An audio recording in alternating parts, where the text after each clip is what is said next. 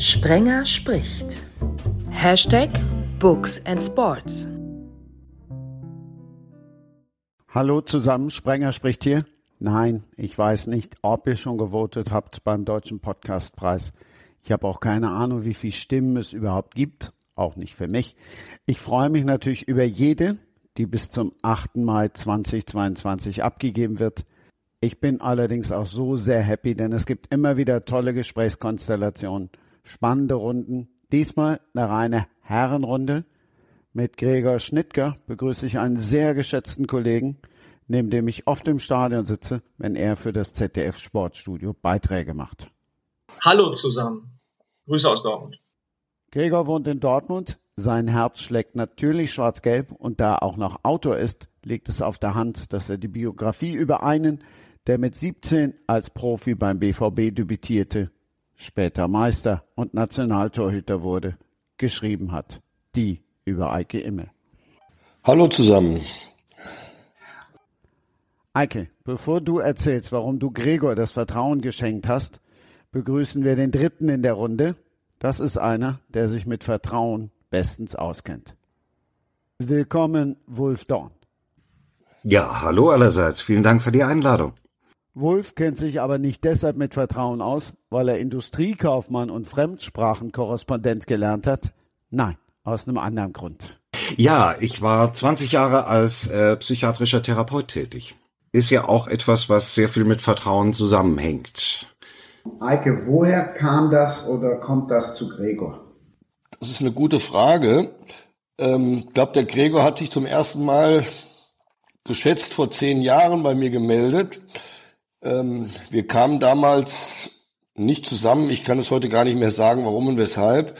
Hat sich aber im Laufe der Jahre immer wieder mal gemeldet, auch bei Dritten, sage ich jetzt mal, äh, denen ich nahe stand. Und ähm, als wir uns dann zum ersten Mal hier in Stadt Allendorf, wo ich jetzt wohne, das ist mein, mein Heimatort, mein Heimatverein, ähm, getroffen haben, muss ich sagen, stimmte die Chemie, wie man so schön sagt, sofort. Ich war eigentlich, ähm, ja, ich hatte eigentlich äh, mehr vor, ein Buch zu schreiben über Dinge, die so in, in, in den 70er, 80er, 90er Jahren passiert sind. Äh, Skandale, sage ich jetzt mal. Du weißt ja selber, WM 82, WM 86 und so weiter und so fort. Aber der Gregor hat mich davon abgebracht. Gott sei Dank, sage ich jetzt mal. Ähm, und wir haben eine Biografie geschrieben, die, glaube ich, ähm, ich sag mal, den Nagel auf den Kopf trifft.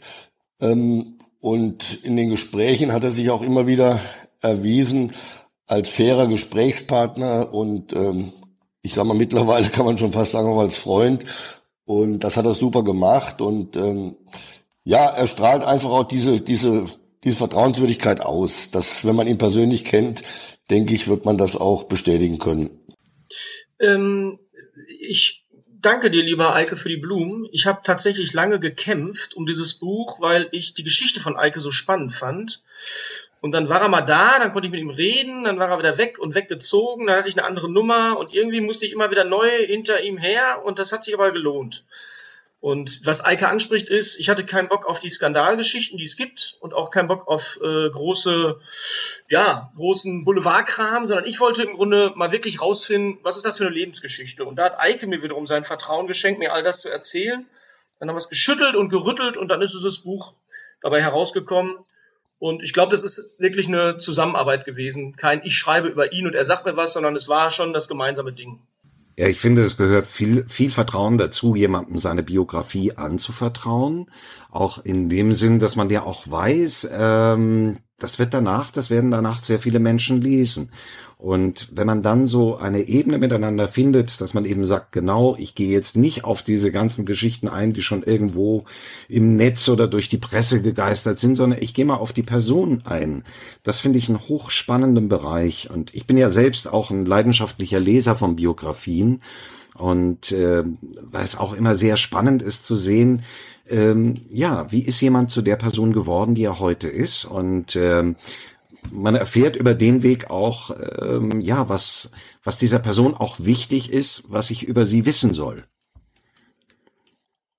Also vielleicht ergänze ich nochmal, dass der Eike mir einen Satz sagte, der mich wiederum beruhigt hat. Er hat gesagt, ich bin aus Teflon. An mir perlt alles ab. Ich weiß, was in meinem Leben gut lief. Ich weiß aber auch, was nicht gut lief. Und du kannst erstmal alles so schreiben, wie du es wahrnimmst, wie du es recherchierst und wie ich dir erzähle. Es gibt da keine Tabus, weil wofür muss ich mich entschuldigen, wofür muss ich äh, gerade stehen, doch nur vor mir selbst und meiner Familie. Und die Dinge sind halt so, wie sie sind. Und ich habe das natürlich trotzdem als eine sehr, ähm, naja, als eine sehr herausfordernde Arbeit angesehen, die viel zu privaten Dinge, aber die, die man wissen muss, um ihn zu begreifen, sauber aufzuschreiben. Also war es ein Abwägen. Und es war aber auch insofern nicht schwierig, weil ich großen Respekt habe davor, dass er sagt, äh, sei offen und so offen, wie es nur sein muss, um zu erzählen, wie ich gelebt habe und wie ich lebe. Und ja, insofern, ähm, Eike, muss ich, muss ich auch Danke an dich sagen, dass du mir dieses Vertrauen gegeben hast, das abwägen zu dürfen. Also das wirklich gegens Licht zu halten. Und dann ist auch nicht viel weggeblieben. Also das glaube ich, das Wesentliche, die wesentlichen Meilensteine zu deiner Biografie sind dann eben auch im Buch. Ja, ich meine, das ist eine Selbstverständlichkeit, dass man dann die Dinge auch so schreibt äh, und der Leser sie dann auch so lesen kann, wie sie sind. Ja, wir, sonst, sonst können wir ja eine Geschichte erfinden. Äh, es war mir wichtig, ähm, dass alles Positive, was ja, ich sage mal, ähm, 45 Jahre äh, war das ja super. Das war ja, war ja, ähm, ich sag mal, insgesamt, ich habe das Buch jetzt nochmal gelesen, so viele Dinge, die mich dann wahnsinnig berührt haben.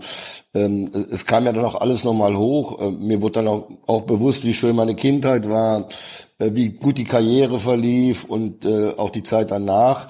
Und dann kam halt irgendwann dieser finanzielle Kollaps und dann die Dinge, die dann ähm, im Prinzip dann nicht mehr so gut gelaufen sind. Aber das gehört zu mir dazu, das ist mein Leben.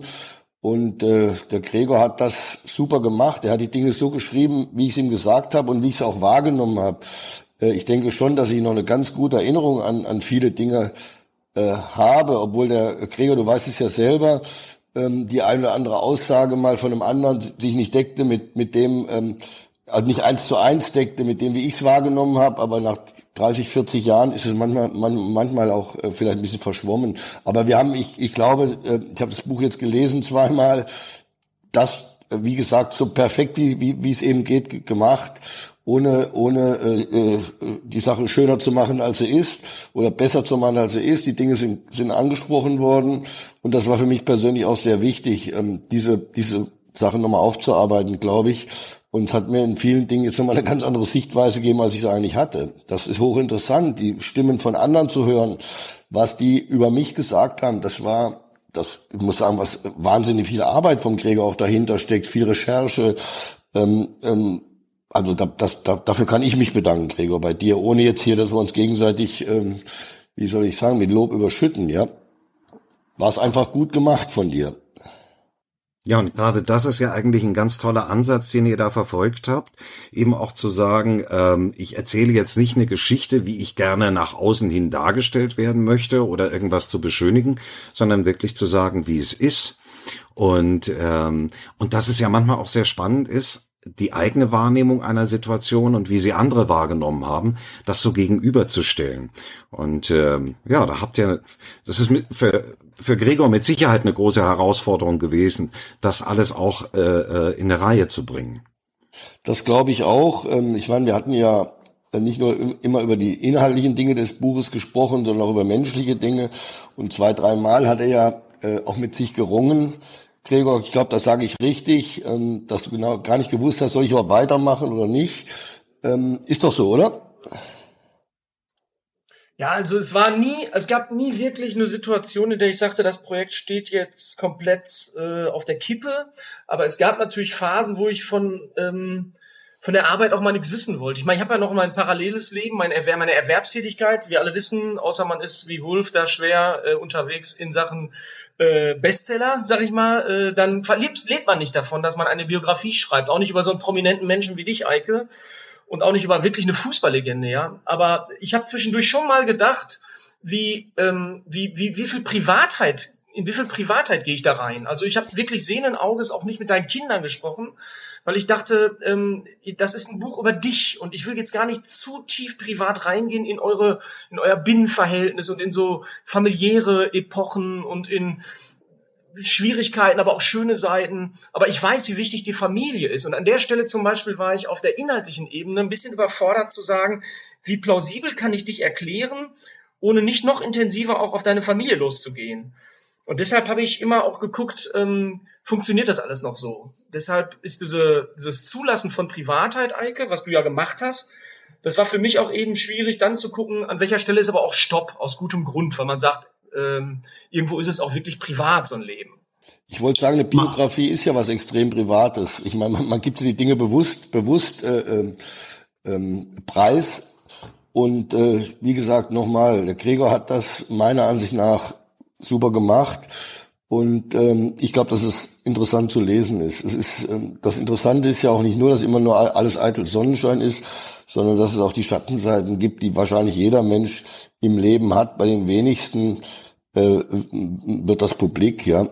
Und ähm, kenne so viele Leute, die so viel ähm, Negatives auch haben, was, was, was kein Mensch weiß oder was nur ganz wenige wissen und nur das engste Umfeld.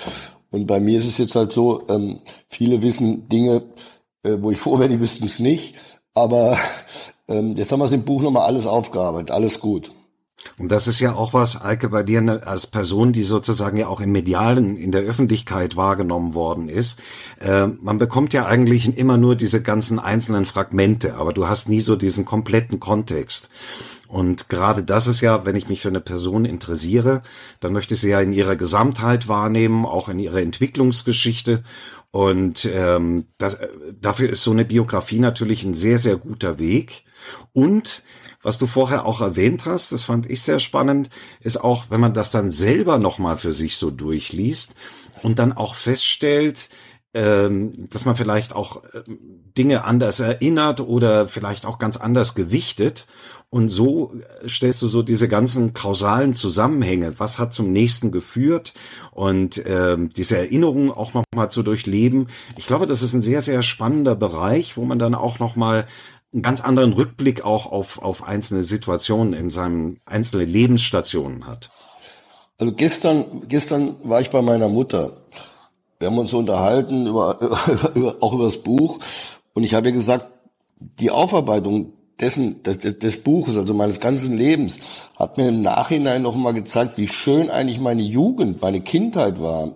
Ähm, das habe ich natürlich irgendwo in, ich habe es gewusst, aber es war mir jetzt nicht so so präsent und äh, dadurch, dass wir wirklich mit dem Gregor überall nochmal hingefahren sind, zu meinem Elternhaus, zu, zu, zum Sportplatz, wo ich erstmal Fußball gespielt habe, zu der Schule, wo ich war, zur zweiten Schule, wo ich war und so weiter und so fort.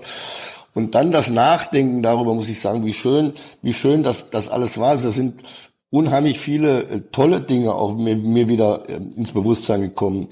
Und ähm, ja, also ich bin froh, dass wir es gemacht haben und ich bin auch froh, dass äh, die, die Menschen, die es interessiert, dass sie die Möglichkeit haben, das Buch zu lesen, weil ich glaube, da erfahren die sehr, sehr viel über mich, was, was auch wirklich dann den Tatsachen entspricht und nicht irgendwo ähm, Halbwahrheiten sind oder, oder Gerüchte oder was weiß ich. Es ist ja heut, heutzutage so in den sozialen äh, Medien und so, Gut, da kann jeder anonym schreiben, was er will. Da kann, können Leute dich, dich beleidigen, denunzieren und was weiß ich alles. Deswegen bin ich da überhaupt nicht präsent. Ähm, und das ist mal eine Möglichkeit, wie gesagt, wenn, wenn, wenn, wenn, wenn sich jemand dafür interessiert, ähm, Dinge wirklich zu erfahren, wie sie wirklich sind, aus erster Hand.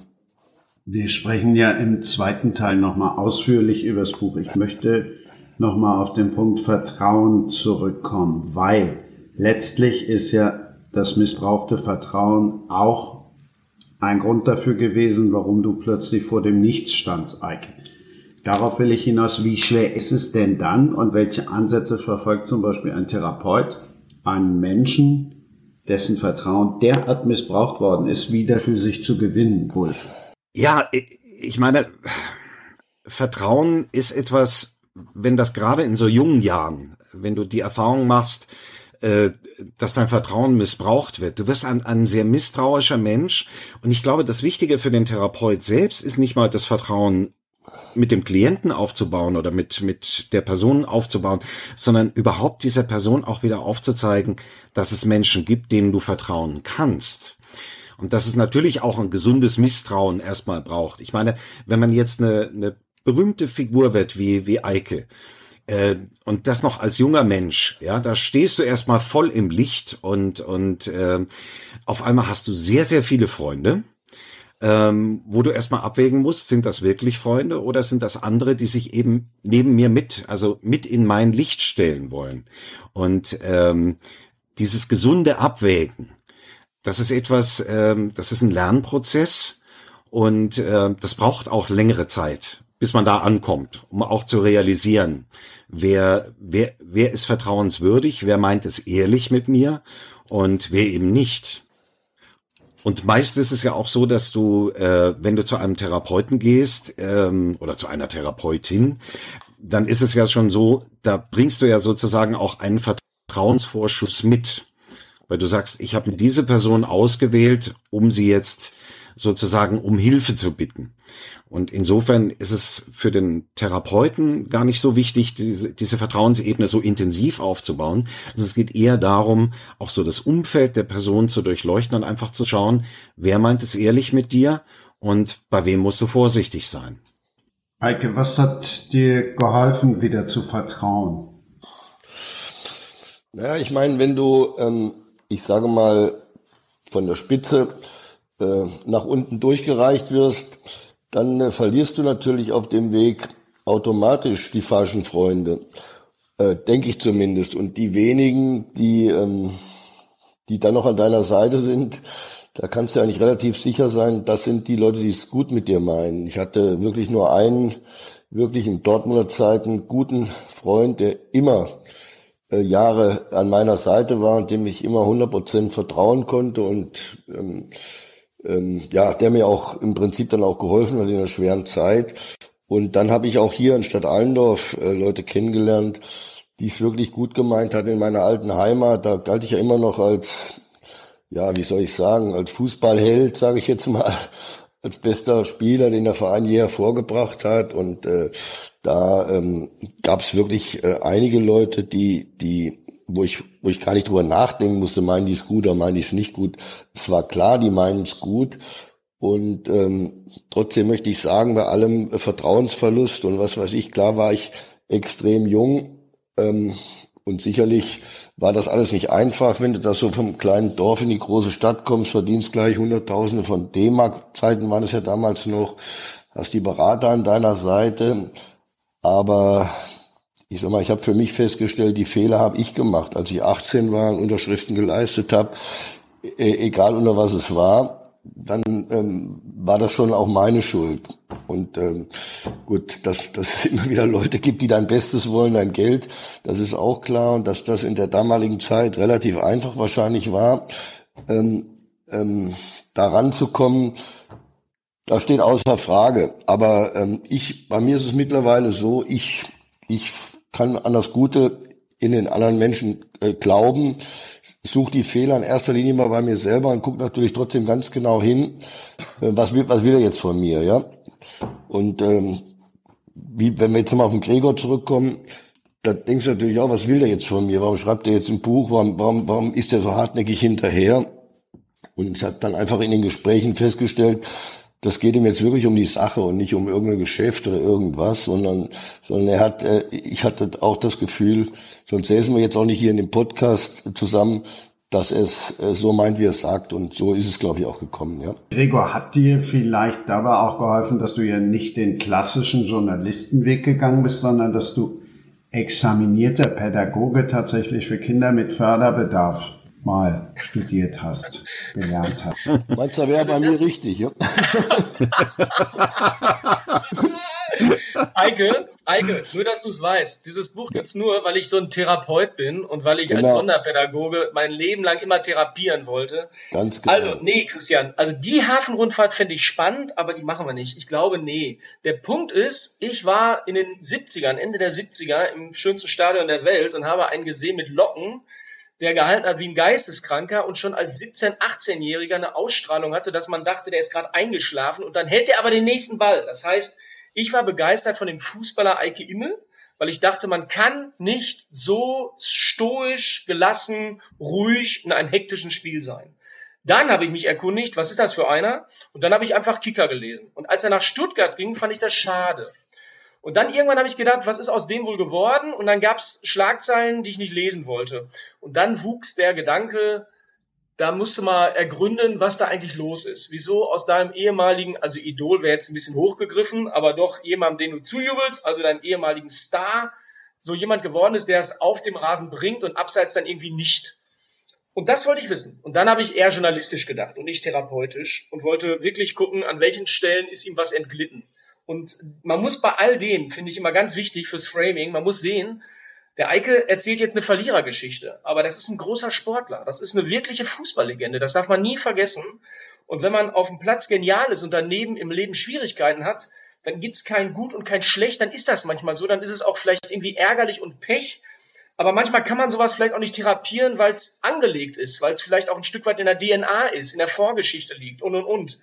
Und deshalb bin ich mit dem Wort äh, Therapie und so, bin ich immer so ein bisschen ähm, zweischneidig unterwegs, weil ich so denke, ähm, vielleicht gibt es auch drei Situationen im Leben, wo einfach Pech auch eine Rolle spielt. Oder wo vielleicht bei Eike Leichtgläubigkeit, Gutgläubigkeit, zu wenig nachgedacht eine Rolle spielt. Und er hätte vielleicht mit ein paar, paar Entscheidungen, die er anders getroffen hätte, vielleicht auch durchaus mal einen anderen, anderen Weg beschreiten können, der dann ihn nicht in diese, in diese Situation gebracht hätte, irgendwann pleite zu sein und nicht weiter zu wissen. Aber das Buch beschreibt es doch gut diesen, diesen Weg. Wer, wer, wer, wer, wer, ähm, wer das genau liest, kann ja, ähm, kann es da vielleicht reindenken, ja. Und ich möchte noch auf, auf äh, eins eingehen, was du vorher gesagt hattest, Eike, weil du von Schuld und Fehlern sprichst.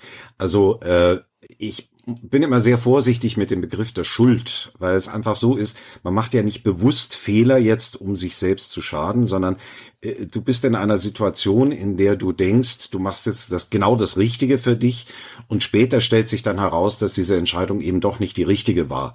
Aber zu dem Zeitpunkt ist sie dir wohl richtig erschienen, weil man muss ja bei deiner Karriere jetzt auch mal sehen, ähm, du bist als sehr junger Kerl da reingekommen, hattest diesen Riesenerfolg. Und wenn, wenn man heute mal ins Internet geht und googelt mal nach dem Wort Erfolg, dann findest du tausende von Webseiten, die dir erklären, wie du Erfolg haben kannst, also wie du äh, erfolgreich wirst, ja. Aber du findest kaum eine vernünftige Anleitung, wie es denn ist, wenn du tatsächlich diesen großen Erfolg hast, ja. Du hast ja einen, einen Traum erreicht und das noch als sehr, sehr junger Mensch. Und man fällt da vielleicht auch am Anfang auf vieles herein und, und ist ja vielleicht auch noch sehr leichtgläubig, weil einem einfach dieser Erfahrungswert auch da drin fehlt.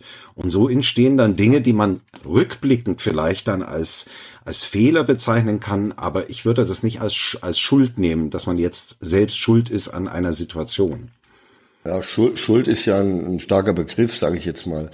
Ähm, klar, Fehl, Fehler äh, sind gemacht worden, aber wo hätte ich das damals wissen sollen? Mit 16, 17, 18 kommst du im Prinzip, ich will es jetzt auch nicht schönreden, aber vom Bauernhof ähm, in die große Stadt, äh, mit, mit 17 Bundesliga, mit 18 schon Nationalspieler, äh, ersten großen Vertrag und dann äh, ähm, kommen die Leute, dann kauft man Immobilien und äh, heute ähm, weiß man natürlich auch nur, nur, nur ein Beispiel, wie wichtig die Lage der Immobilien ist. Wir haben äh, äh, Luxus-Eigentumswohnungen gekauft in einer Vielzahl ähm, in, dem, in, in, in, in einem Ort, den will ich jetzt gar nicht nennen, um den Ort nicht äh, schlechter zu machen, als er ist. Aber ähm, das war der tiefste Kohlenpott, das war Kohlraben schwarz. Wenn du das, äh, das, das Haus dienstags weiß gestrichen hast, war es donnerstags wieder schwarz.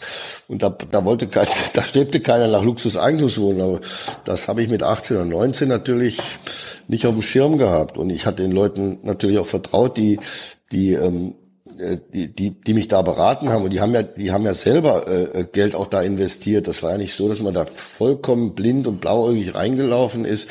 Aber wie gesagt, ähm, letztendlich ähm, keine Ahnung, warum ich ich sag's einfach mal, ich habe trotzdem äh, die die Unterschriften geleistet und deswegen äh, bin ich da derjenige, der hätte es verhindern können, wenn ich es gewusst hätte. Aber ich sag ja immer, hätte meine Oma Eier, wär's mein Opa.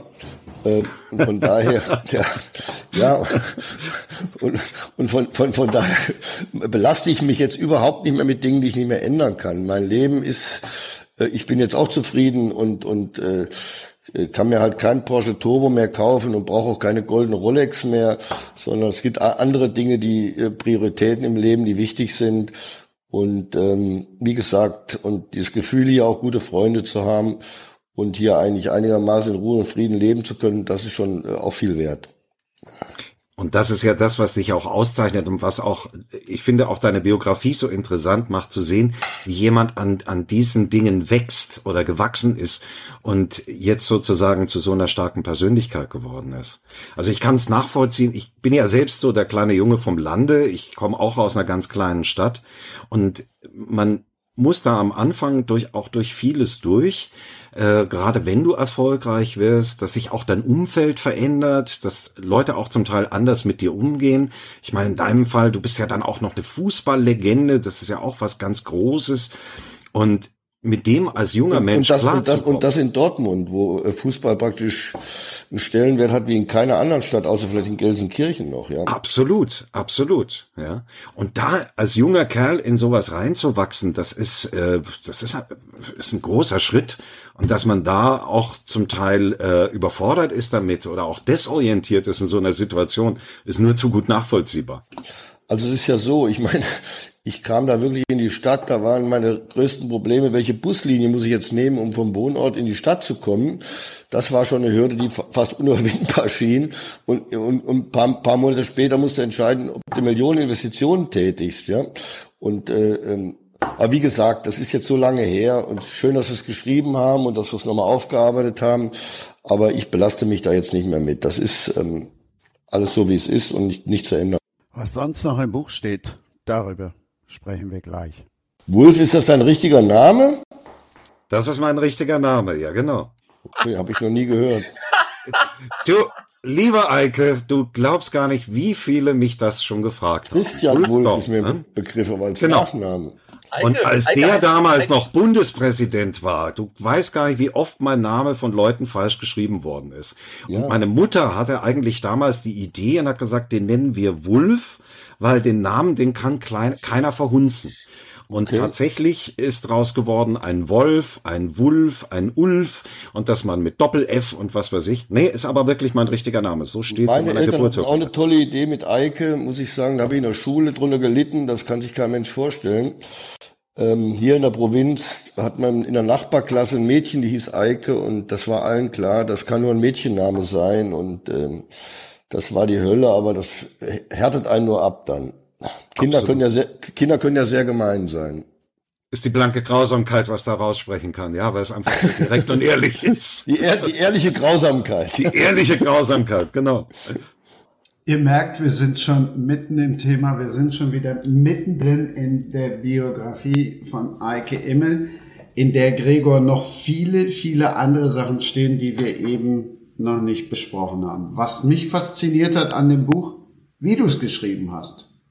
Das ist interessant. Inwiefern, Christian? Insofern, dass ich vieles aus der Ich-Perspektive lese und dann denke, ach, das ist jetzt gar nicht Eike, sondern das ist ja Gregor, weil du auch eure Beziehung und wie das alles entstanden ist nochmal mitnimmst, weil du auch die Schwierigkeiten zwischendrin nochmal erklärst, die es gab. Also ich habe ähm, hab von Anfang an gewusst, das Buch kann nur funktionieren, ähm, wenn es zwei Ebenen hat. Also einmal die Ebene Gegenwart und einmal die Ebene historischer Abriss, beziehungsweise historischer Verlauf, vielleicht das schönere Wort. Ähm, und ich habe immer gedacht, das Buch wird äh, Verletzungen haben und das Buch wird Sensibilitäten berühren und es wird auch Schwierigkeiten skizzieren, die Eike im Leben hatte.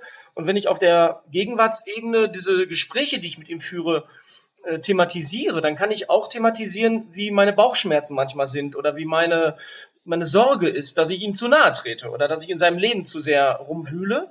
Und habe gedacht, das Buch funktioniert dann, wenn ich mich auch zwischendurch mal erklären darf, beziehungsweise wenn Eike sich erklären darf. Und deshalb gibt es ein, zwei Aussagen von ihm, die sind so der Tonart nach, schreib es auf, wie ich es dir erzähle. Ich gebe dir hiermit Prokura und das okay. Weil nur dann wusste ich, wühle ich nicht im Dreck, und das meine ich nicht böse mit dem Wort Dreck, aber wühle ich nicht in Wunden oder in, in, in so historischen ähm, Schwierigkeiten, sondern dann darf ich es halt wirklich so erzählen, dass es Eike auch recht ist. Und damit habe ich versucht, der Sache auch eine Legitimation zu geben, also als handwerklicher Kniff, äh, um die Wahrheit zu erzählen. Das war auch Teil der, der Herangehensweise, diese Möglichkeit zu haben, auf einer Metaebene äh, das Problem, wie weit darf ich reingucken in so einen Menschen, zu, zu problematisieren und zu beantworten. Ja, der Gregor war äh, extrem einfühlsam. Du hattest es ja eben schon mit dem Teflon angesprochen, deswegen musste ich ihm sagen, pass auf, ich bin chemisch gereinigt und als Baby in einen Napf Teflon gefallen und deswegen bleibt nichts an mir kleben. Frag mich, was du willst und schreib es so, wie du es dann denkst. Ich vertraue dir hundertprozentig. Das Vertrauen hat er sich erworben und es hat er nicht missbraucht und ähm, äh, es war ja von vornherein klar, wenn ich eine Biografie mache, dass das nicht wie auf einer Beerdigung ist, dass man auf einmal der beste Mensch der Welt ist, sondern ich habe ihm, glaube ich, Gregor kann das bestätigen, im allerersten Gespräch gesagt, ich mache es nur dann, wenn du auch alles Negative schreibst. Das war schon so. Und ach, also es ist ja auch so, ich habe ein paar Fußballbücher geschrieben und ähm, trotzdem ist es das ist auch meine erste Biografie. Ne? Also und ich halte mich auch nicht für den ganz großen Schreiber oder den wahnsinnigen äh, Buchautor, sondern ich halt einfach aus, das mich hat das Interesse getrieben, was war bei Eike los im Leben und wann wurde es richtig gut und wann wurde es auch richtig schlecht. Und das war das war der Anlass und der Grund. Und ich bin mir gar nicht sicher, ob ich nochmal eine Biografie schreibe.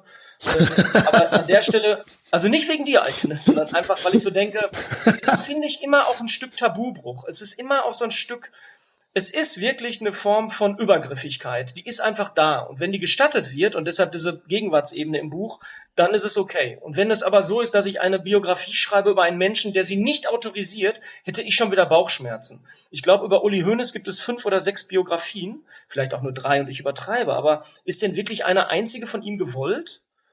Das ist, finde ich, schwierig. Andererseits sagen Verlagsexperten, du musst den Menschen, über den du schreibst, nicht um Erlaubnis bitten. Er ist auch so eine spannende Figur der Öffentlichkeit und hat es verdient.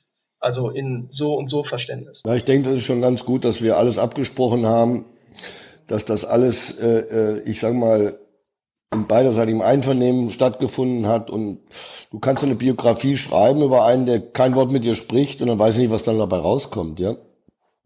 Also dann kannst du wahrscheinlich nur schreiben, was sowieso alle wissen, was irgendwo schon gestanden hat. Und du fasst Wolf, es nur zusammen. Wie siehst du das, Wolf? Ist es statthaft und plausibel zu sagen, ich äh, beschreibe und ergründe eine Figur, die vielleicht gar nicht möchte, dass über sie geschrieben wird? Ich finde das immer sehr kritisch, vor allen Dingen, weil das ja dann auch nicht der, der wirkliche Blick auf die Figur ist, sondern das ist deine Interpretation von, von Fakten oder äh, Aussagen anderer. Aber was ja bei euch beiden sehr wichtig ist, ist dieser Austausch.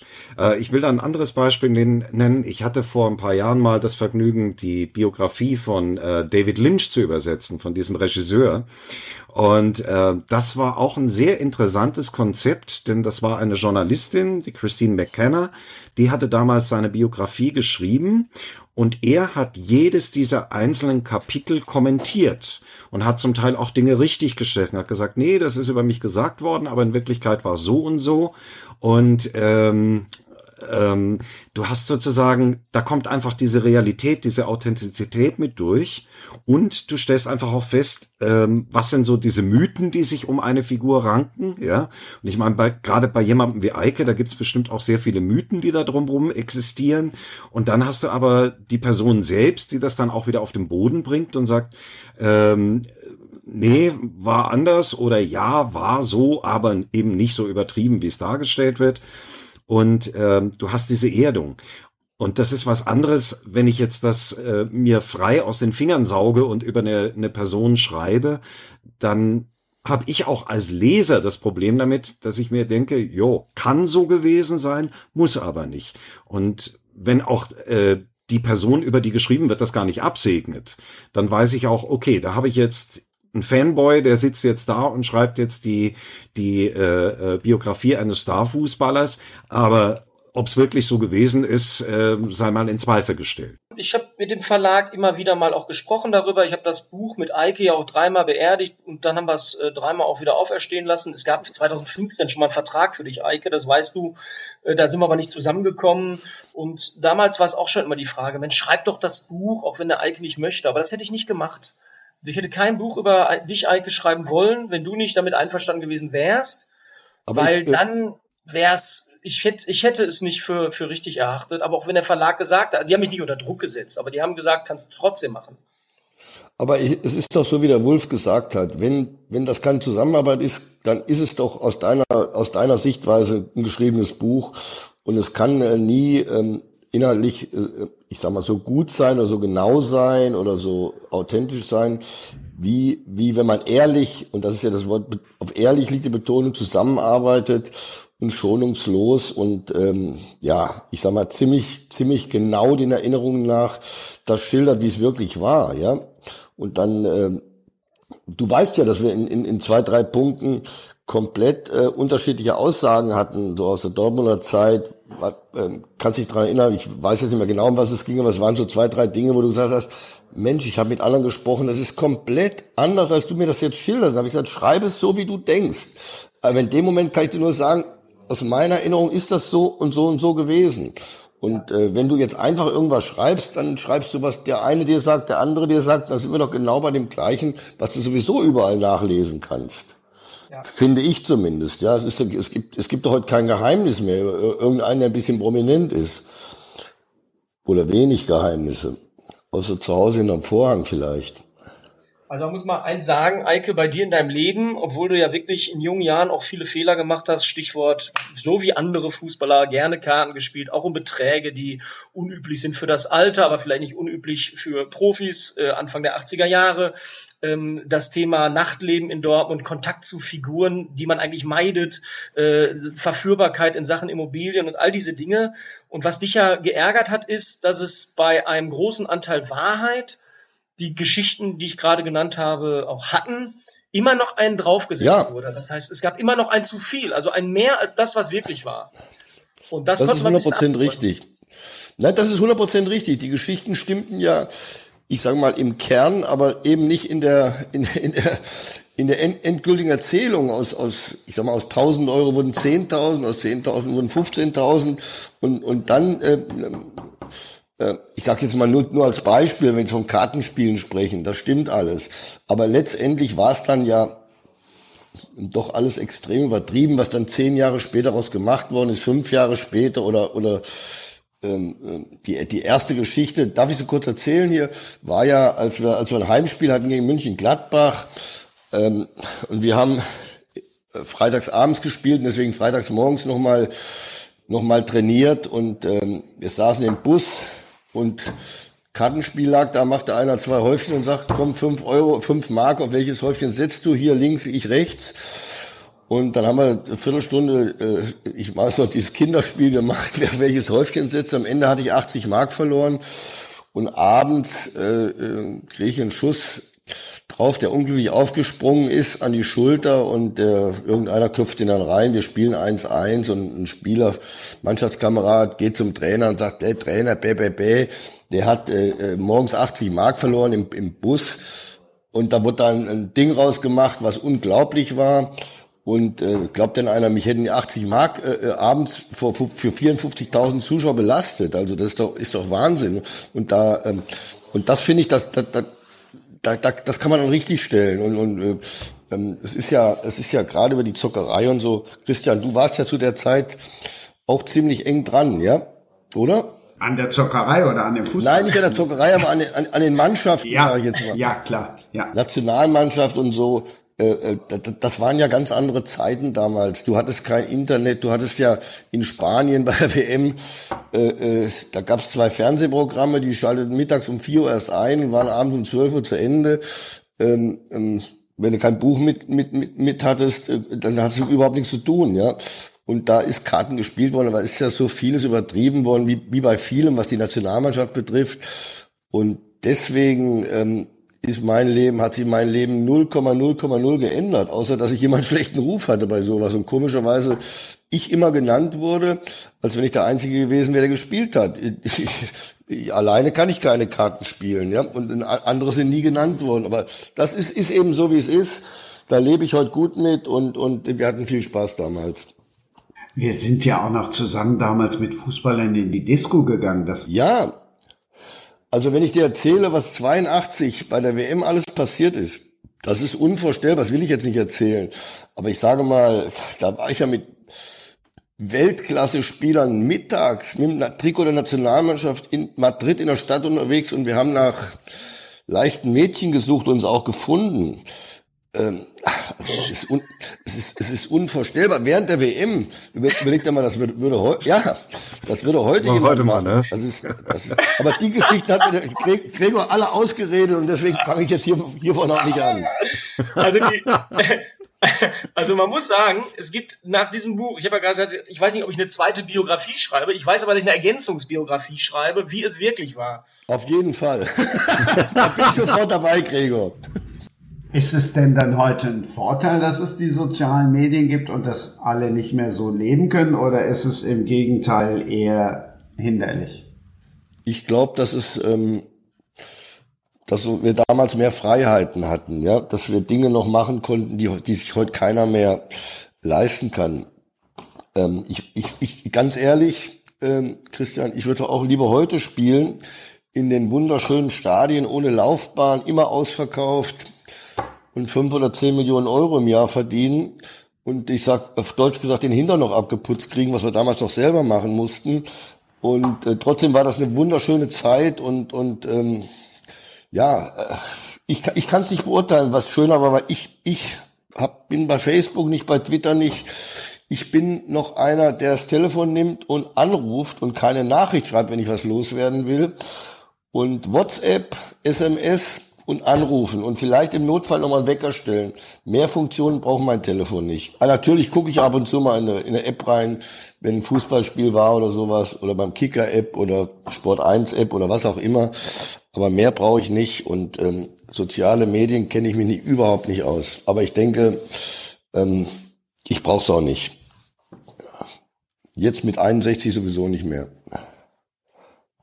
Ja, da hat sich, glaube ich, wirklich unglaublich viel getan. Und ich glaube, es ist heute tatsächlich schwierig, wenn du als Person in der Öffentlichkeit stehst. Ähm, wie Eike das vorher gesagt hat, da hattest du früher hattest du drei Fernsehsender oder so und dann gab's noch die Tageszeitung und die Fachzeitschriften. Aber heute ist es einfach auch das, äh, durch diese Medien, da wird ja auch vieles mitgehypt und gepusht. Oder du triffst einmal eine falsche Aussage irgendwo, das ist damals untergegangen und äh, hat jetzt dich nicht als Person komplett ruiniert funktioniert. Und äh, heutzutage ist es so, sag was Falsches und du wirst wahrscheinlich dann auch äh, über die sozialen Medien auch geschasst. Ja, guck doch mal, der Jens Lehmann schreibt bei dem Aogo da, der Quotenneger, ähm, und schreibt, schickt das dann dummerweise noch dem Falschen. Ähm, also Natürlich darf das nicht passieren, das ist, ist, ist klar. Also, ja. aber es ist passiert und er hat es ja auch nicht böse gemeint wahrscheinlich, hat sich auch entschuldigt, aber seitdem habe ich ihn nirgendwo mehr gesehen. Äh, ähm, in, in keiner Sendung und nirgendwo. Und ähm, das, das sind ja schon, schon dann dramatische Folgen aus einem Fehler, ich sage mal, den man eigentlich doch auch mal entschuldigen könnte. Äh, äh, wenn es nicht böse gemeint war. Und das, das glaube ich, war nicht böse gemeint. Ich bin kein Freund von Jens Lehmann, aber äh, so, so gibt es doch tausend Dinge, dass wir, dass wir heute, heute musst du aufpassen bei jedem Satz, den du sagst, ob du nicht irgendeinen beleidigst, denunzierst oder diskriminierst und ähm, ja, also allein deswegen bin ich schon froh, dass ich nicht dabei wäre, weil unbedacht könnte mir sowas vielleicht auch mal passieren. Ich bin komplett Weltbürger und, und äh, jeder kann machen, was er will und ich, ich habe auch äh, mit, mit nichts ein Problem. Aber ähm, du musst aufpassen, was du sagst heute. Das, das waren andere Zeiten damals. Je, jeder, äh, ähm, wenn wir in Dortmund gespielt haben, dann riefen 50.000, Immel ist eine schwule Frau, Immel, deine Frau geht fremd. Äh, und äh, beim Oliver Kahn haben sie Bananen geschmissen und uh, uh, uh, uh gerufen. Also das, heute undenkbar, ja. Da wird gleich ein Fass aufgemacht, Spiel abgebrochen und mit 2-0 für Bayern München gewertet. Sa Sage ich jetzt mal. Oder in Duisburg, wo es da war, was nicht, gegen Osnabrück oder was wo eine einziger irgendwas ruft, ein Spiel wird abgebrochen. Also ich weiß es nicht, ja. Nee, was ich meinte, war auch so, wie du es vorher beschrieben hast, deine Anekdote da, wo ihr dann durch Madrid lauft und so. Ja. Äh, das würdest du heute auch aus dem Grund nicht mehr machen, weil da stehen Nein, du Leute mit dran. Machen. Da stehen, da stehen 20, 100 Mann mit, die mit, Kamera mit, gezückt, genau. Mit, mit, dem Handy machen ein Foto oder drehen einen Film und du bist, ja. du, du, du gehst um die Tür rein, wenn du rauskommst, stehen, äh, steht deine Frau schon vor der Tür, weil sie es im Internet gesehen hat, ja. ja. Also das fand ich früher schöner, deswegen gab es wahrscheinlich auch noch mehr sogenannte Typen. Ja. Äh, das, äh, das, das, die Typen haben sich ja nicht geändert und du kannst heute nicht mehr so sein, weil, weil alles, was du, was du machst, ist sofort öffentlich. Egal was. Trotzdem würde ich heute lieber Fußball spielen, das muss ich trotzdem sagen. Auch aus fußballerischer Sicht? Nein, nur aus finanzieller Sicht ich war jetzt wieder beim Länderspiel in Amsterdam, mal vom DFB eingeladen.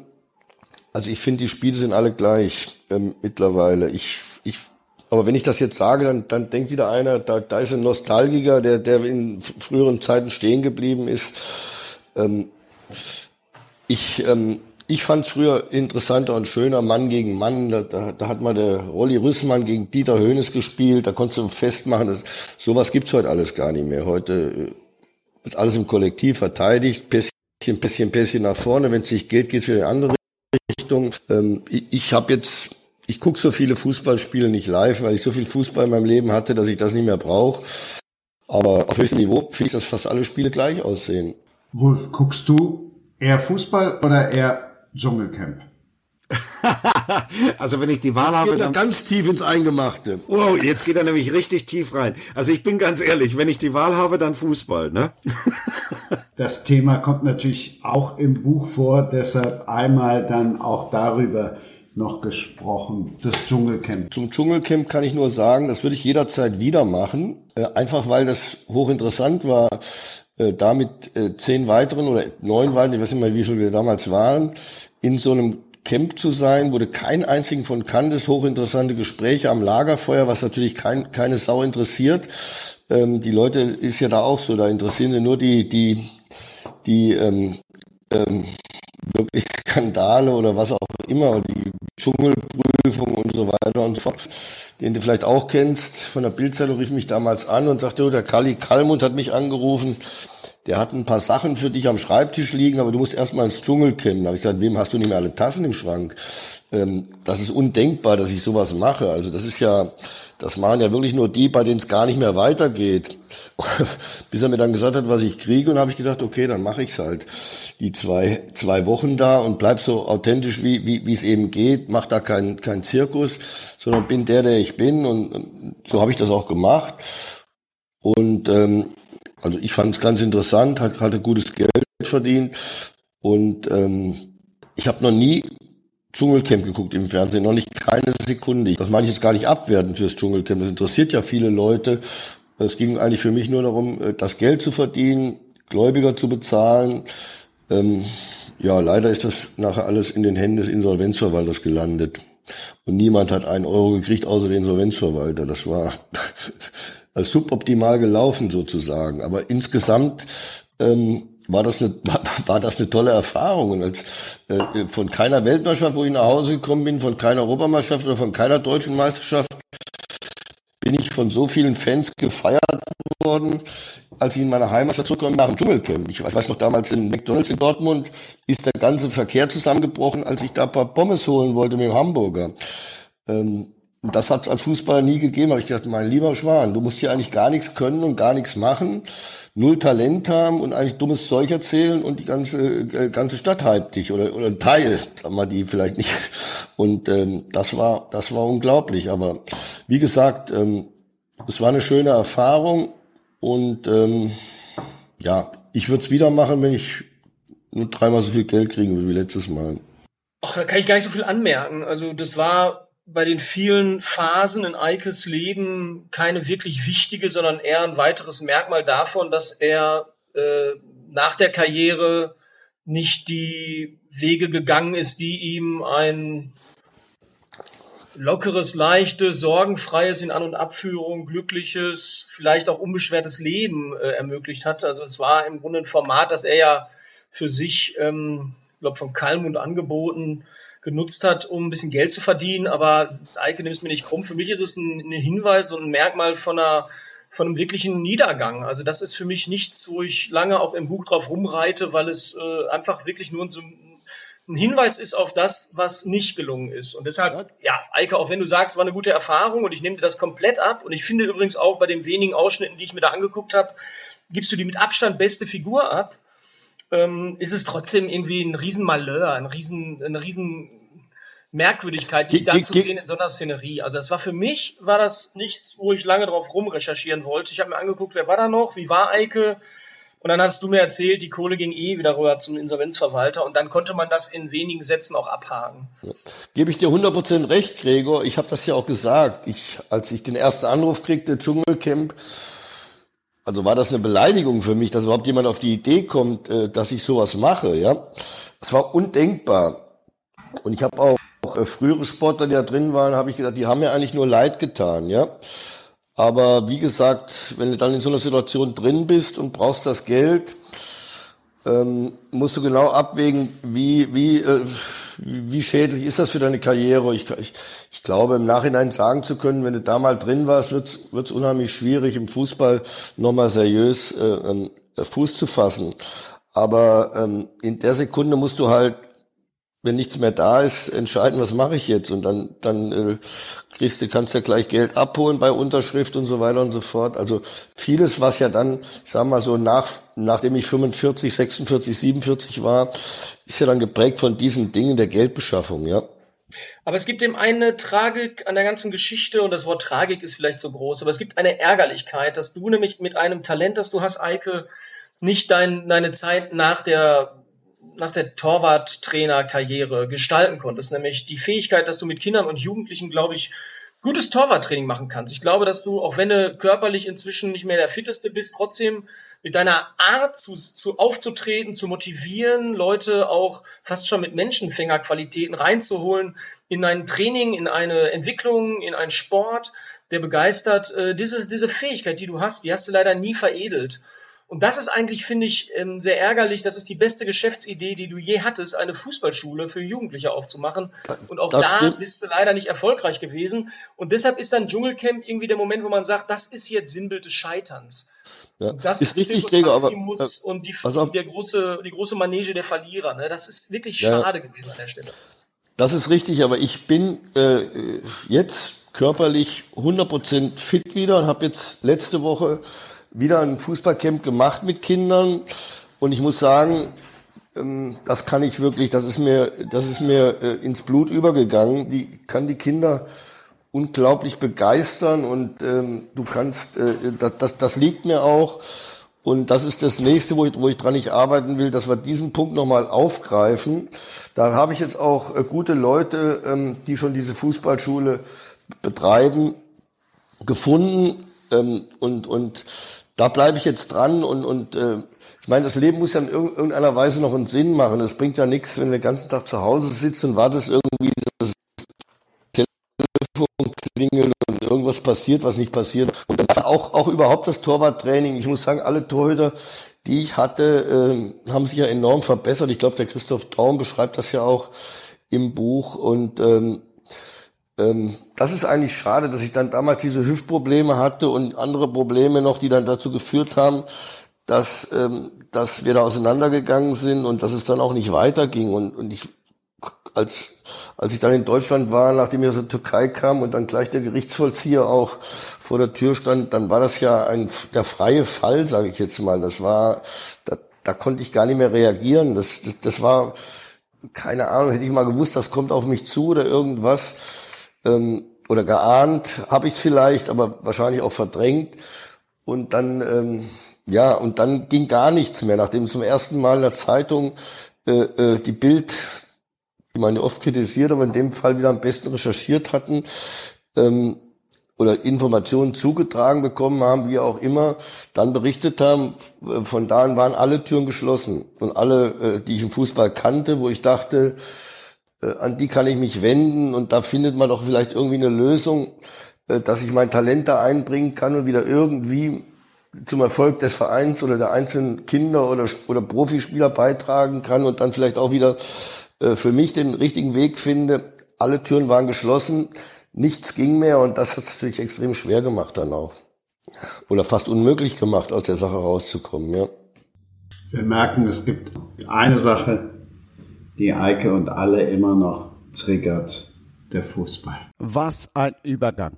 Gregor Schnittger und Eike Immel haben lange an ihrem Buch gebastelt, das haben wir ja eben gehört. 2009, Wolf Dawn, hast du ein Buch geschrieben, mit dem du deinen Durchbruch geschafft hast, einen Millionseller, Trigger. Und jetzt gibt es den Nachfolger, wie viele Jahre später? Also im Buch selbst äh, sind es zehn Jahre, aber bis das jetzt tatsächlich verwirklicht werden konnte, da kam vieles mit dazwischen, unter anderem auch diese ganze Corona-Geschichte, äh, sind es jetzt dann fast 13 Jahre geworden. Also es sind gute zwölf, ja, fast, fast 13, genau, bis das, äh, bis die Fortsetzung erschienen ist. Wie ist das dann nach all den Jahren die Fortsetzung zu lesen? Ähm, also ich fand es erstmal als Autor eine, eine große Herausforderung, so ein Projekt zu machen. Ähm, ich hatte ja, ich bin ja wortbrüchig, äh, wortbrüchig geworden. Ich hatte den, den ersten Trigger geschrieben und wenn ich dann später auf, auf Lesetouren und so weiter unterwegs war, bin ich immer wieder gefragt worden, äh, wird es da mal eine Fortsetzung geben? Und ich hatte immer kategorisch gesagt, nein. Aber ich hatte in diesem ersten Trigger, da gab es eine, eine, ja, eine Zweitfigur, also einen Zweitprotagonisten, der hatte eigentlich eher so eine kleine Nebenrolle. Das war der Mark Behrendt, ein Psychiater. Und der hatte äh, es irgendwie geschafft, sich so eine Fanbase da äh, äh, ja in, in die Wege zu leiten. Es war ganz erstaunlich. Also nachdem das Buch dann international erschrie, äh, erschienen war, hatte ich Zuschriften bekommen bis aus Uruguay, in denen ich immer wieder gefragt wurde, wird es einen neuen Roman mit diesem Mark Behrendt geben? Und ähm, ich wurde auch immer wieder nach ihm gefragt, so wie wenn es ein Kumpel wäre, mit dem ich abends auf ein Bier gehe. Und ich habe ihm dann Jahre später einen eigenen Roman äh, gegeben, der hieß Phobia. Und ähm, da war er zum ersten Mal die Hauptfigur. Und ähm, auch da gab es einen Fall zu lösen. Das wurde auch alles aufgelöst. Es gab nur einen Handlungsstrang, der am Ende offen war. Äh, Marks Lebensgefährtin wird ermordet und es ist nicht klar, wer es ist. Und danach ging das weiter, dass mich immer wieder Leserzuschriften erreicht haben. Und ich hatte dann immer versprochen, ich schaue da mal nach und werde mich melden.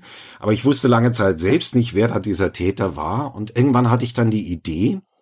Und als ich diesen Roman dann geschrieben habe, ist mir klar geworden, das wird eine Fortsetzung zu meinem allerersten, also zu diesem Trigger. Und so ist dann dieser Trigger 2 entstanden. Muss ich Trigger 1 gelesen haben vor Trigger 2? Ähm, nicht zwingend. Ähm, es ist eine eigenständige Geschichte und es gibt auch Rückblenden auf den ersten Teil. Aber ähm, für diejenigen, die den ersten Teil noch lesen wollen, äh, denen sei unbedingt ans Herz gelegt, das zu machen, bevor sie die Fortsetzung lesen, weil diese Fortsetzung zwangsläufig auch ein wenig spoilert und ähm, ja einige wichtige Elemente des ersten Teils dann vorwegnimmt. Das hört sich ja extrem spannend an. Ich hoffe, dass es auch erfolgreich war, weil es kam ja aus den Gesprächen jetzt raus, äh, Wolf. Mhm. Und ähm, das ist dann das Gute bei so einem Podcast, wie du gesagt hast, das erweitert den Horizont. Bis jetzt habe ich noch immer Ephraim Kishon gelesen, kleiner Scherz. Oh, der ist auch cool. Nee, aber der ist auch cool. Den kenne ich noch aus, aus, aus Jugendzeiten. Meine Mutter ja, war ja. ein ganz großer ich glaub, Kishon. Der lebt schon, grad, ja. schon, schon ewig nicht mehr. Nee, nee, den gibt's schon. Aber ähm, ja, ähm, hochinteressant. Ich werde mir das Buch mal bestellen. Oder beide dann am besten. Ja, oder lass mich nachher mal über den Christian deine Adresse äh, wissen, dann schicke ich dir es. Ich bekomme ja deins auch. Ist das ein Krimi oder um was geht's da? Es ist ein psychologischer Thriller. Also Ah es ja, ist kein Thriller. klassischer kein klassischer Krimi im, im Sinne, Ja. dass es da irgendwie einen Kommissar gibt, der ermittelt oder so. Ja, ja. Es ist kein klassischer Kriminalfall. Ähm, bei mir ist es so, eines meiner Vorbilder ist Alfred Hitchcock. Und Au. äh, was ich bei dem hast du immer hoch ins Regal gegriffen. ja, ich komme da auch nicht ganz ran, bestimmt nicht. Aber für mich war das Vorbild in dem Sinn, weil er hatte das ja auch immer sehr gern gemacht. Der hat eine gewöhnliche Person in eine außergewöhnliche Situation geworfen und hat dann geguckt, was passiert. Und das ist so das, was ich gerne auch in meinen Büchern mache. Mich würde mal interessieren, ähm, Wolf, was sind, ähm, was ist die Stunde Null, wenn du ein Buch schreibst? Was ähm, animiert dich? Was initiiert dich, dass du sagst, das ist ein Stoff, da möchte ich mich jetzt schreibend mit beschäftigen? Ähm, für mich ist es meistens so, du, das ist immer so eine Idee, die plötzlich entsteht. Also du, du sammelst ja viele Informationen und irgendwann mal kombinierst du zwei oder drei zusammen und hast ein interessantes Thema und dann kommt so eine Was wäre wenn Idee. Und das ist dann der Moment, an dem ich mich dann ransetze und so eine äh, Geschichte erzähle. Also bei diesem konkreten, bei diesem neuen Triggerteil, da war es das, dass ich sozusagen so oft danach gefragt wurde, wer war denn jetzt dieser, dieser unbekannte Mörder, dass du dich dann äh, irgendwann mal hinsetzt und dir überlegst, wer könnte das gewesen sein und vor allen Dingen, warum tut jemand sowas? Und dann und durchleuchtest du diese Figur und auf einmal ist dir das Motiv klar und dann äh, entsteht da eine Geschichte draus. Und das ist dann ja meistens so eine Art Drama, ja, weil ähm, so dieses Schwarz-Weiß, was es ja auch oftmals in Büchern gibt, das versuche ich zu vermeiden. Also ich versuche auch jeder Figur immer so ihre Beweggründe zu geben, warum sie so handelt, wie sie handelt. Und gibt die hast du die Geschichte fertig im Kopf und schreibst sie dann auf oder entsteht, entsteht dann irgendwann mal so eine Mindmap oder irgendeine Matrix, wo du äh, Geschichten und einzelne Geschichten und ihre Zusammenhänge, Zusammenhänge zwischen Protagonisten und Erzählungen äh, zusammenknüpfst? Also atmet das Ding, bis es fertig ist oder ist es fertig und du schreibst es auf? Ähm, sowohl als auch. Also bei mir ist es so, ich habe meistens diese meistens ist es eine Idee für eine Ausgangssituation. Ich überlege mir, auf was läuft das am Ende raus. Dann habe ich mal so diesen Anfangs- und diesen Endpunkt. Und ich bin eigentlich schon ein Plotter, der sich dann hinsetzt und so zuerst mal so eine Mindmap macht, dann baust du das weiter aus. Irgendwann mal hast du so eine Art Storyboard. Aber erfahrungsgemäß ist es dann meistens so, ähm, dass dann, wenn du, wenn deine Figuren anfangen, für dich lebendig zu werden und in dieser Geschichte agieren, dass sie dann irgendwann mal auch an bestimmten Punkten, wo du im Plot etwas Bestimmtes für sie vorgesehen hast, dass die dann irgendwie so in der Geschichte innehalten, bildlich gesprochen, von innen gegen den Monitor klopfen und sagen, äh, äh, würde ich nie so machen. Und da beginnt dann das Abenteuer des Schreibens. Und so ist es so, dass bei mir meistens dieses ursprüngliche Storyboard äh, mit dem mit dem Endresultat, mit dem mit dem finalen Manuskript eigentlich nur noch sehr wenig zu tun hat. Ja. Spannend, witzig. Das heißt, am Ende wunderst du dich über das, was aus deiner eigenen Geschichte geworden ist. Genau. Also wenn ich sie auch für mich interessant ist und, und spannend ist und auch überraschend ist, das ist ja dann sozusagen das große Abenteuer schreiben. Ne?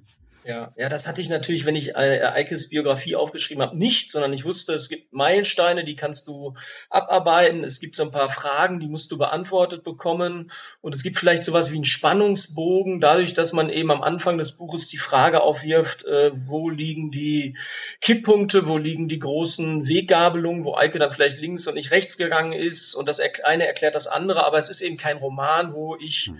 ja wirklich gespannt bin, wie endet das Ding jetzt. Und das ist natürlich ein, andere, ja, ein, anderes Handwerk, was du da machst. Was für dich aber auf der anderen Seite ja auch eine große, die größere Herausforderung ist. Bei mir ist es ja so, ich habe eine imaginäre Figur, über die ich erzähle. Also ich habe meine Protagonisten, die bekommen von mir einen Lebenslauf. Meistens habe ich auch so eine Idee, wie sie aussehen und so, was sie gerne machen und so, dass du einfach ein Bild hast von deinem Personal, mit dem du arbeitest. Aber bei dir ist es ja so, du hast ja eine reale Person jetzt mit dem Eike gehabt.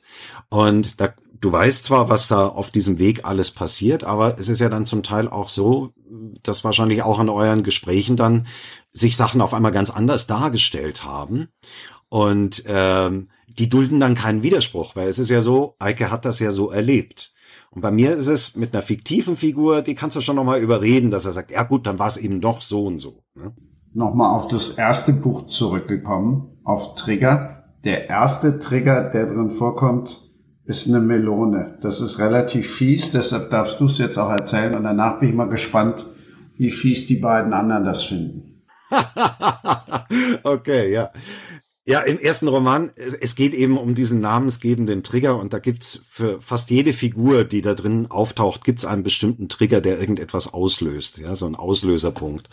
Und da haben wir es mit ganz am Anfang zu tun. Die Geschichte spielt in der Psychiatrie und äh, da hat diese Hauptfigur, die, die Psychiaterin in diesem Roman, die hat es mit einem Patienten zu tun, ähm, ja, der musste den, äh, den Sturz seiner Frau ähm, mit beobachten. Die ist beim Fensterputzen tatsächlich aus dem Hochhaus gestürzt und ähm, ist deswegen jetzt in psychiatrischer Behandlung. Und in der Klinik bekommt er dann einen Anfall, ähm, als man ihm den Nachttisch auf den Tisch stellt. Und äh, er weigert sich das zu essen, denn es ist ein, eine Melone, es sind Melonenstücke. Und er hat so diesen, diesen Aufprall der Frau ähm, so in Erinnerung wie das Zerplatzen einer Melone, wenn die auf den Boden fällt. Und er weigert sich also sozusagen, seine Frau zu essen. Das ist für ihn so eine Assoziation, die dann seinen Verstand herstellt.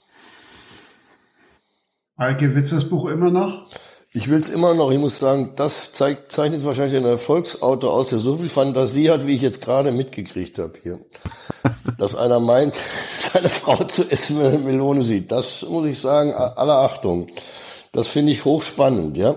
Das ist ja, wir hatten ja interessanterweise äh, in, in Dortmund in meiner Zeit den Vereinsarzt Dr. Melli war, der im Landeskrankenhaus arbeitet. Also es war tatsächlich eine Irrenanstalt. Und jedes Mal, wenn du, äh, wenn du, wenn du irgendeine Verletzung hattest, musstest du in die Irrenanstalt und bist ja im Auto durchgefahren, wo auch mal komische Gestalten an einem Fenster gekratzt haben und so. Das ist jetzt kein Spaß, das ist tatsächlich so. Also ich, ich kann mich jetzt ähm, ein bisschen reinversetzen in, die, in, die, in das Innere einer Irrenanstalt. Ja. Was da alles, was da alles möglich ist. Hoch, hochinteressant, hochspannend. Und das zweite Buch heißt auch Trigger, Trigger 2 oder wie heißt das? Der hätte eigentlich einen anderen Titel haben sollen, aber der jetzige Titel, den der Verlag dann äh, vergeben hat, ist Das Böse kehrt zurück. Ach so, okay. Und jetzt habe ich noch eine Frage, weil ich ja nicht der Schlauste bin. Was heißt denn Trigger überhaupt?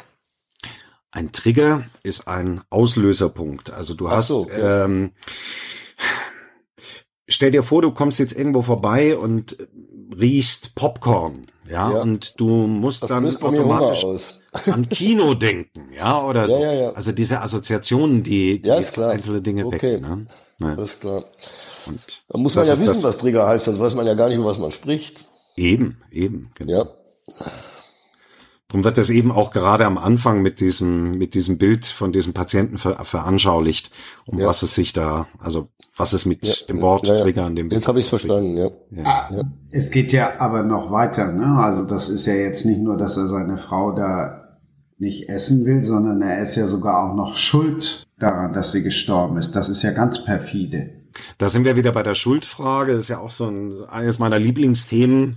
Darum hatte ich das auch vorhin in unserem Gespräch mit Eike auch angesprochen. Was ist Schuld oder ähm, wie leiden auch Menschen darunter, die sich selber an Dingen die Schuld geben. Und in seinem Fall war es eben so, die ist deshalb von diesem, aus diesem Fenster gestürzt, weil er ihr zugewunken hat und sie, er war wohl am Vermuten, dass sie zurückruft und, und, und zurückwinkt. Und in diesem Zusammenhang hat sie diesen Fenstersturz erleben müssen.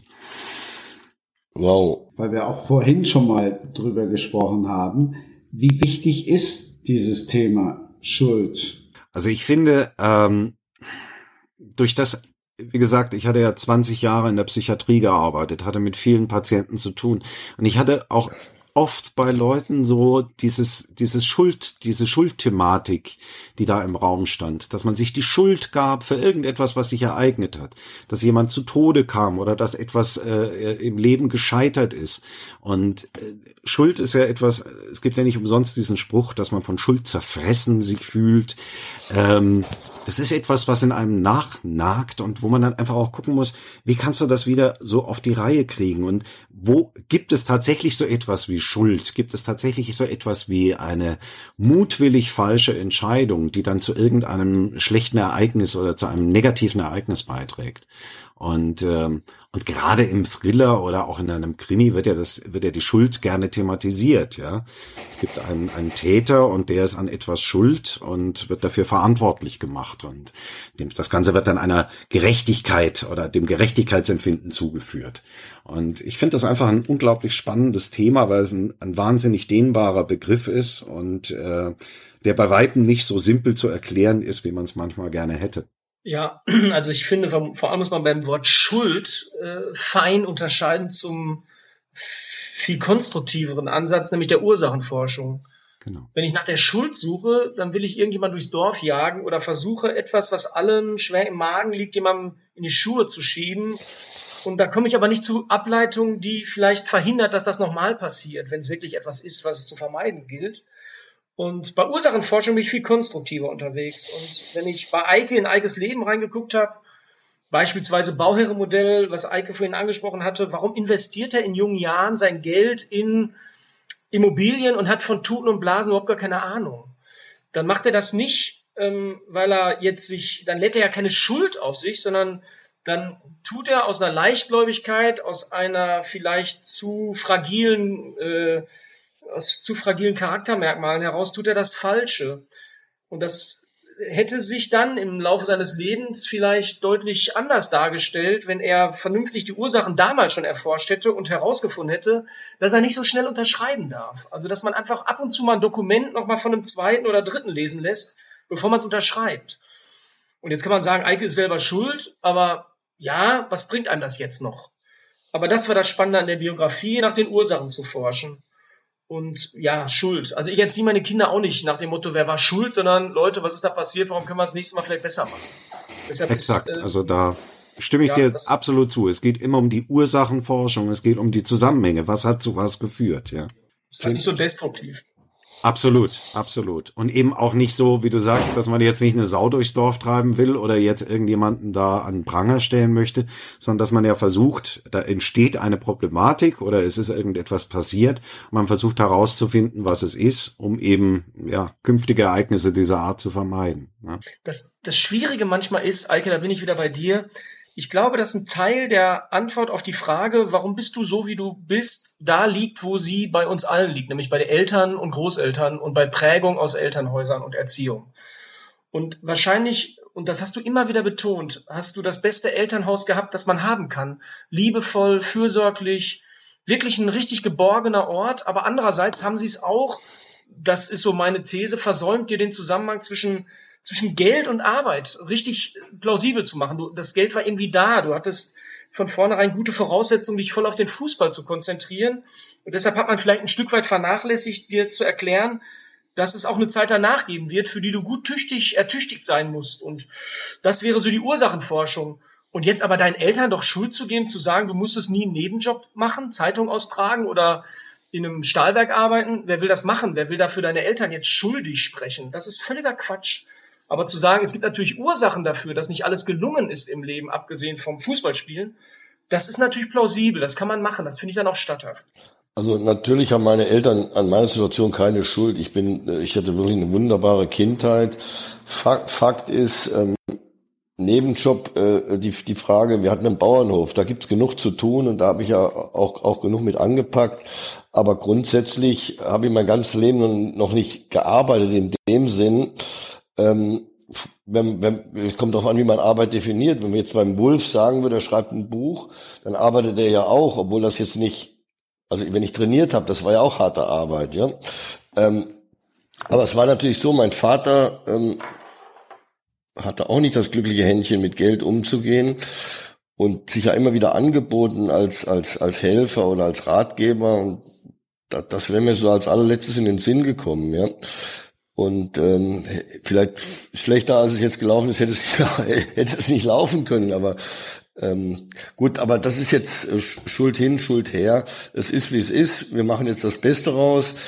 Und ähm, ja, wie gesagt. Ähm, ich wollte jetzt sagen, dass ich nicht, Achtung, ich sage jetzt nicht Schuld, sondern ich möchte jetzt nicht der Grund sein, ich sage das immer gerne an dieser Stelle, dass die Autoren die Bücher immer selber vorstellen, weil ich möchte nicht der Grund sein, dass sich nachher einer beschwert und sagt, ich hätte zu viel gespoilert. Das Böse kehrt zurück. Also Trigger steht auch noch drauf und dann das Böse kehrt zurück. Wolf, du darfst selber spoilern oder nicht spoilern, however. ja, also ich glaube, und dieses, deswegen, Christian, ich verstehe immer besser, weshalb du mich heute auch mit zu dieser Runde dazugenommen hast. Denn ich glaube, wenn man das Ganze heute unter ein Thema stellen möchte, dann ist es sicherlich ein, ein Thema, das jetzt auch gerade auch mit in aller Munde ist. Das ist die Resilienz. Ja, wenn man jetzt Eikes Lebenslauf ansieht, also er hat ja jetzt vielen Wider Widrigkeiten trotzen müssen, er hat viele Schicksalsschläge auch mit durchleben müssen, aber er hat nicht aufgegeben. Und wie du jetzt gerade auch vorhin gesagt hast, Eike, man macht das Beste draus. Und das ist eine Einstellung, das ist etwas, ähm, du wirst mit einem, mit, mit vielen schlechten Dingen konfrontiert, aber du ziehst das Beste draus und machst weiter. Du gibst dich nicht auf. Und das ist auch das Thema meines, meines Romans, äh, Das Böse kehrt zurück.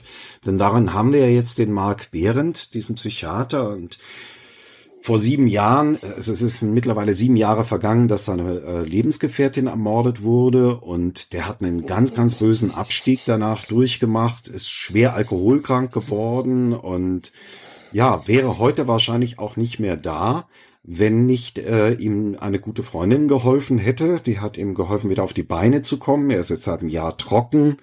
Er hat seine ärztliche Zulassung verloren und so langsam kriegt er sein Leben wieder auf die Reihe. Und ausgerechnet da taucht jetzt dieser unbekannte Mörder wieder auf und entführt seine Freundin und äh, zwingt ihn dazu, innerhalb eines bestimmten Zeitraums ein sehr schreckliches Verbrechen zu begehen, um ihr, also wenn er sie lebendig zurückhaben möchte. Und so beginnt Trigger das Böse kehrt zurück. Und Mark muss dann eben, findet dann heraus, dass er an den Ort zurückkehren muss, an dem damals in Trigger alles angefangen hat. Gregor, als ich das gerade mit dem Alkoholiker gehört habe, warum bin ich dann wieder bei eurem Buch gelandet?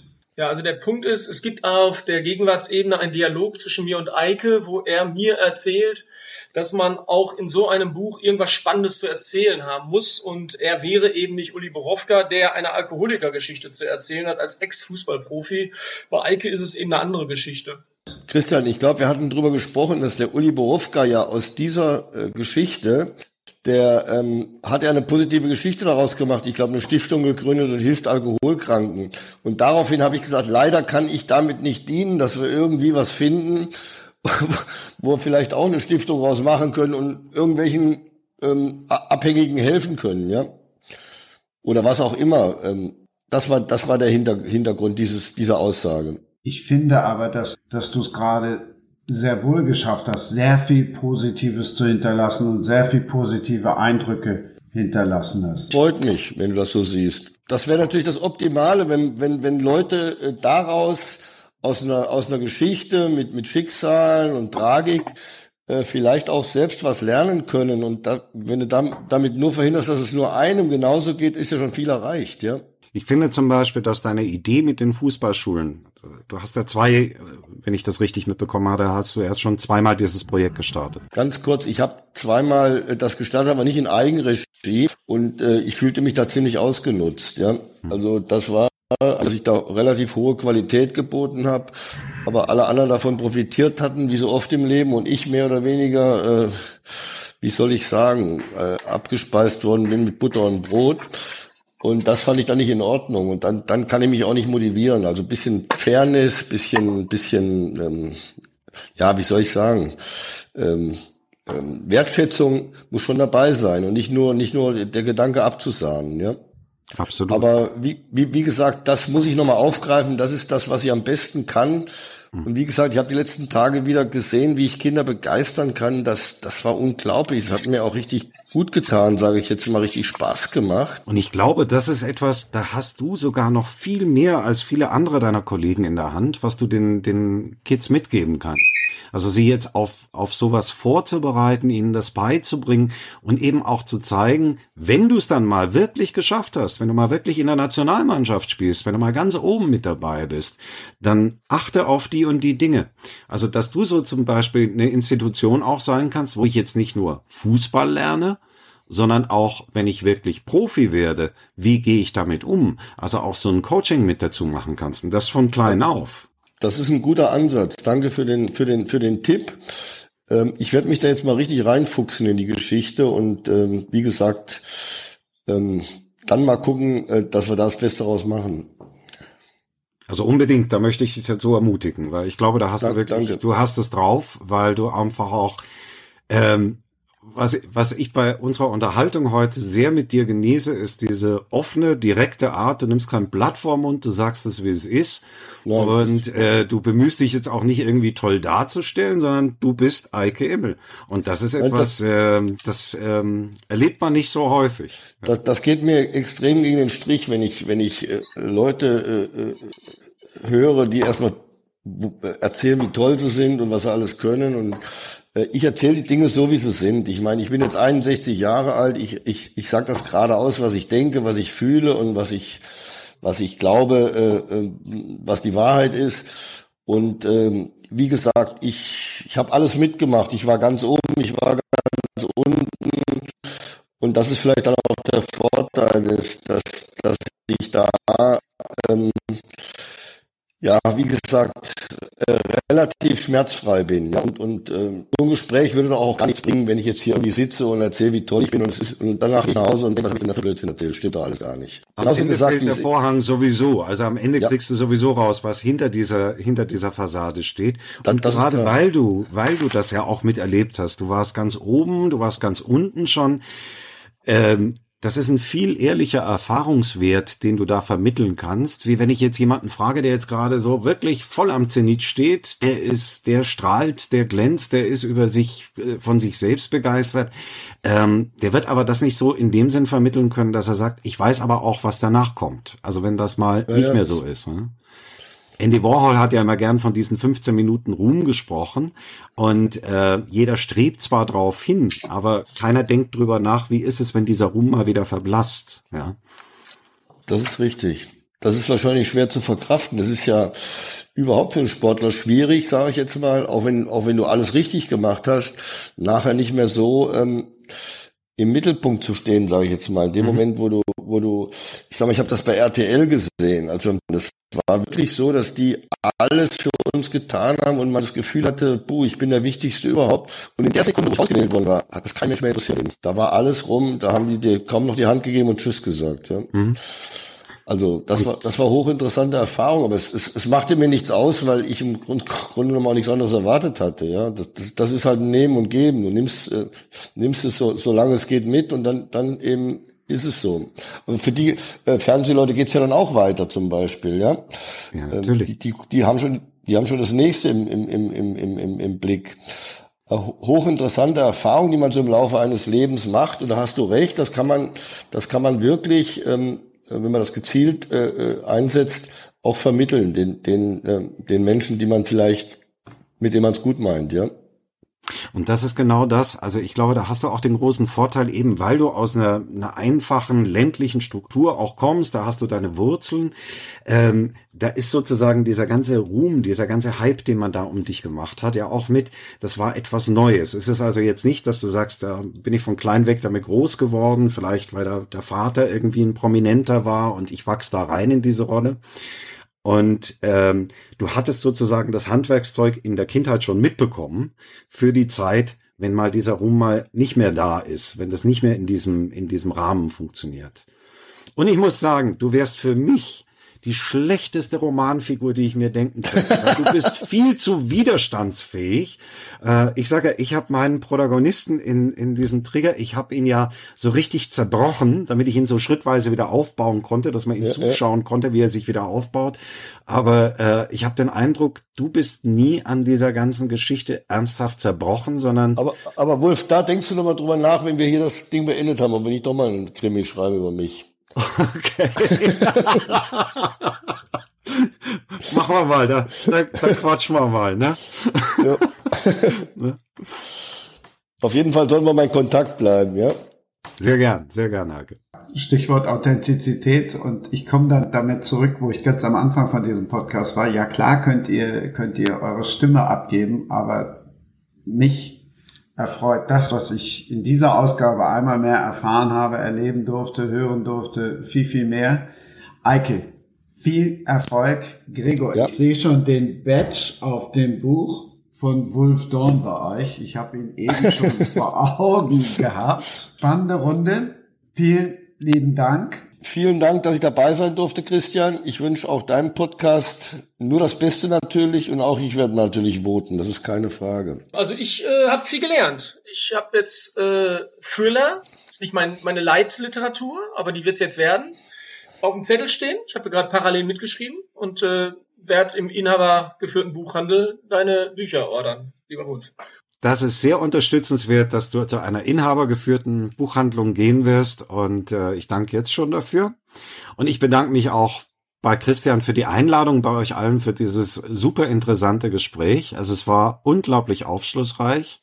Und ich kann jetzt noch ganz kurz aus dem Nähkästchen plaudern. Ich hatte am Anfang ja äh, Christian geschrieben, ich weiß nicht, ob ich da so reinpasse. Ich habe ja mit Fußball gar nichts an der Socke. Und er hat gesagt, doch, komm mit rein, das wird sehr spannend. Und dem war auch so. Vielen herzlichen Dank, Christian, und natürlich hast du auch meinen Vote. Wow, Dankeschön und tschüss. Das war Sprenger spricht.